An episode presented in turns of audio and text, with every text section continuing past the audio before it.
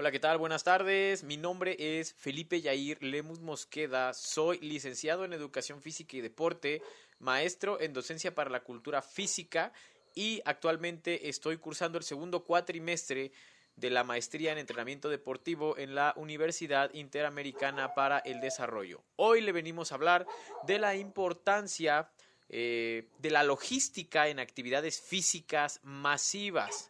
Ok, hay que empezar por definir lo que es una actividad masiva. ¿Qué es una actividad masiva?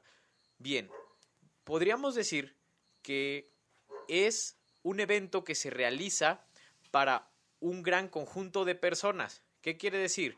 Que se busca tener un alcance social significativo con un objetivo específico hacia, ¿cómo se llama? Enfocado hacia la actividad física. Bien, ¿y cómo se llevan a cabo estas actividades? Bien, primero que nada, lo más importante, es todo un proceso, no es solamente eh, moverle aquí, pis, pas, contrato dos maestros, consigo unos conos, unos aros y, y termino. No, desde luego que no. Eh, en este caso, como es, tienes que realizar un estudio de campo que se llama diagnóstico. Bien, y pues, ¿qué es un diagnóstico? Podríamos decir que un diagnóstico eh, es un, una actividad que nos da un marco de referencia de la posición en la que nos encontramos. ¿Sí? Es decir, yo tengo estas actividades normalmente tratan una un, un, problema o que aqueja a la sociedad. En este caso, hablando de actividad física, podríamos hablar de eh, enfermedades con enfermedad, eh, personas con enfermedades de cardiovasculares, personas con enfermedades crónico-degenerativas, adultos mayores, poblaciones de riesgo, reinserción social, eh, obesidad, etcétera. Bien, ¿qué es lo que tú tienes que definir primero? Lo que tú tienes que definir primero es precisamente a qué población te vas a dirigir y cómo te vas a dar cuenta de a qué población te tienes que dirigir, pues precisamente realizando un diagnóstico, el cual puede venir siendo o vendría siendo una actividad que nosotros realizamos para que nos dé un parámetro y aterrizar que, cuál es nuestra necesidad y si realmente lo que hemos eh, realizado a, partir de la observación es lo que estamos buscando, ¿sí? El diagnóstico se puede realizar de muchas maneras. Eh, se puede realizar mediante censos, eh, mediante gráficas, mediante encuestas y mediante otros objetos de, o instrumentos de valoración, mejor dicho, mediante otros instrumentos de valoración que nos permiten a nosotros eh, darnos cuenta de en dónde estamos situados. Es una estrategia que nosotros planeamos desde un inicio para nosotros poder dar marco referencial a nuestra, a nuestra actividad física masiva. Por ejemplo, si me encuentro en una, en una colonia donde sus créditos eh, fueron créditos Fobist y créditos Infonavit hace 30, 40 años y tuvieron hijos, seguramente ahorita tienen nietos, pero las propiedades eh, a este plazo de tiempo pueden seguir siendo de adultos mayores. Entonces es muy probable que en una colonia de esta naturaleza o con más bien con esta característica social yo tenga muchos adultos mayores.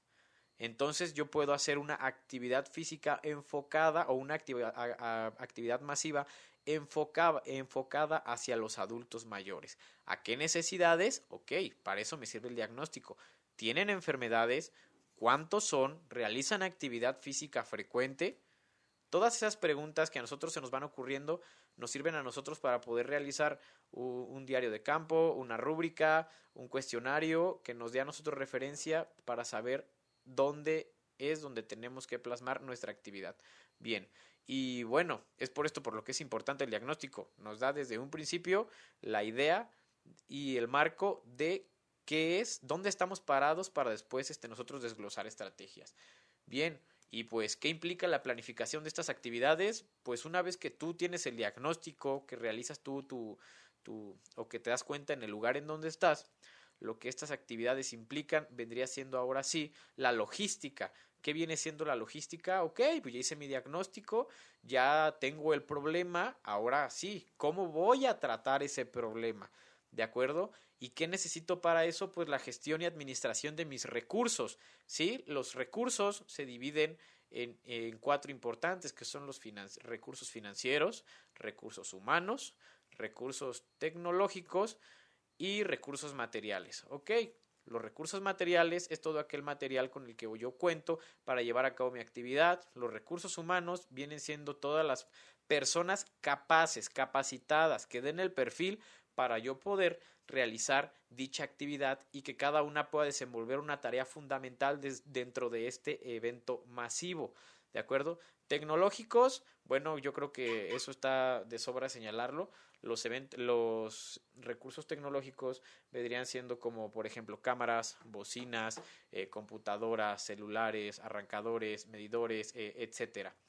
Y pues nos vamos a los financieros. Los financieros eh, viene siendo a veces lo más complicado de estos eh, eventos masivos por precisamente por el motivo de que no siempre se cuenta con el recurso. Entonces, ¿cómo voy a gestionar mis recursos? ¿Con cuánto cuento? ¿O cómo voy a conseguir lo que me falta? Si voy a tener donadores, si voy a tener patrocinadores, etcétera.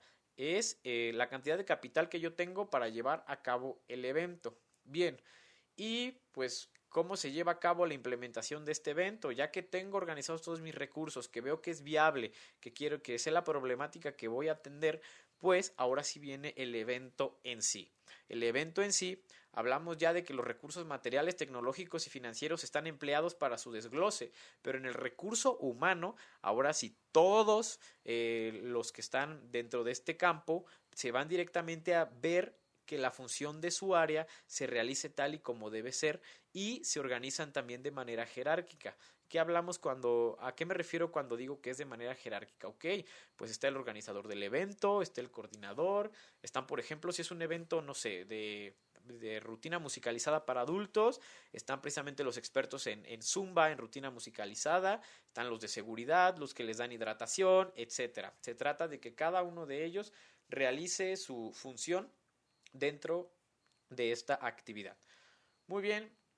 Y pues eh, estas actividades son muy, muy, muy importantes en el sentido de que eh, atienden problemáticas específicas. Y no cuando son una sola actividad, pues sí sirve de motivación y todo para la, la, población atendida, pero lo mejor es cuando tú te das cuenta de que hay un impacto y un resultado dentro de las dentro de, la población que tú te dedicaste a, manejar. ¿sí? Esto puede repercutir en que estas actividades masivas sean más recurrentes y tú puedas tener un impacto social mucho más grande hacia, hacia con miras hacia, hacia atender esta problemática mucho más este, extensamente y eso es muy bueno, es muy bueno porque desarrolla pues la cultura física y la cultura del ejercicio que está directamente relacionada con la salud física y por ende con la salud mental para tú poder este, poner tu granito de arena y beneficiar a, a la población que, que, se esté atendiendo.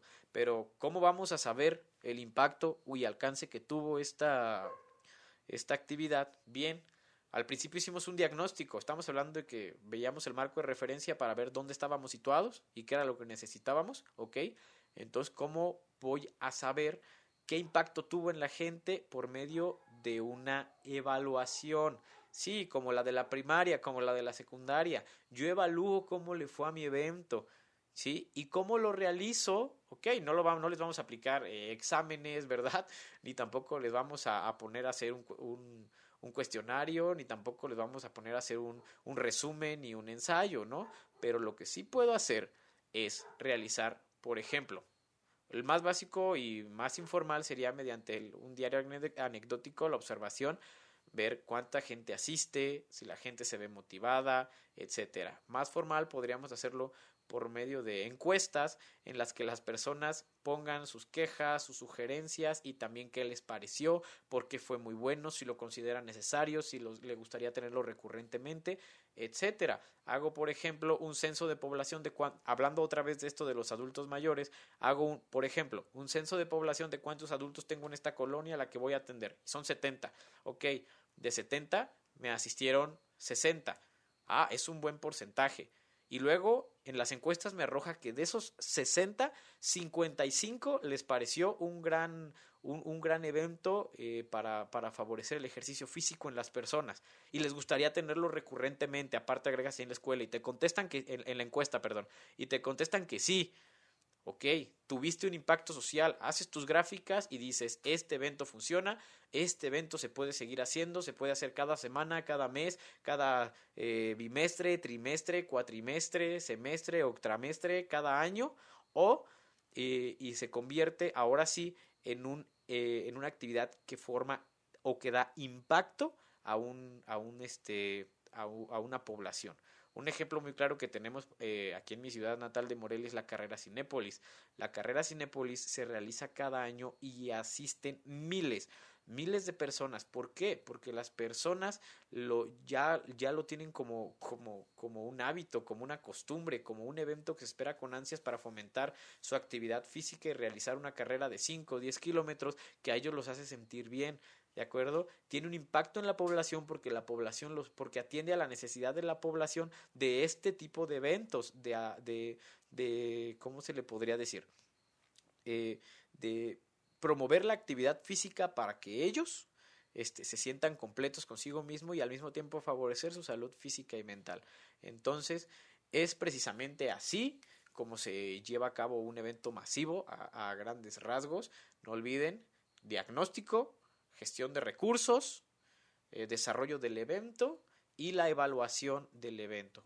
Hay dos tipos de evaluación, se me pasó a mencionar, la evaluación interna, la evaluación interna del evento eh, viene siendo propiamente con, como con tus trabajadores, con el, las personas que te ayudaron y que, y que, que, te dan opiniones como en qué podemos mejorar, qué no me gustó, eh, qué se me complicó, etcétera.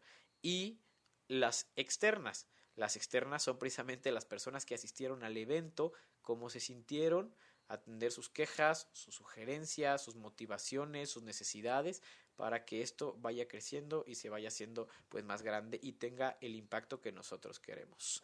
Mi nombre es Felipe Yair Lemus Mosqueda. Estoy cursando el segundo cuatrimestre de la maestría en entrenamiento deportivo en la Universidad Interamericana para el Desarrollo y nos vemos hasta la próxima. Bye.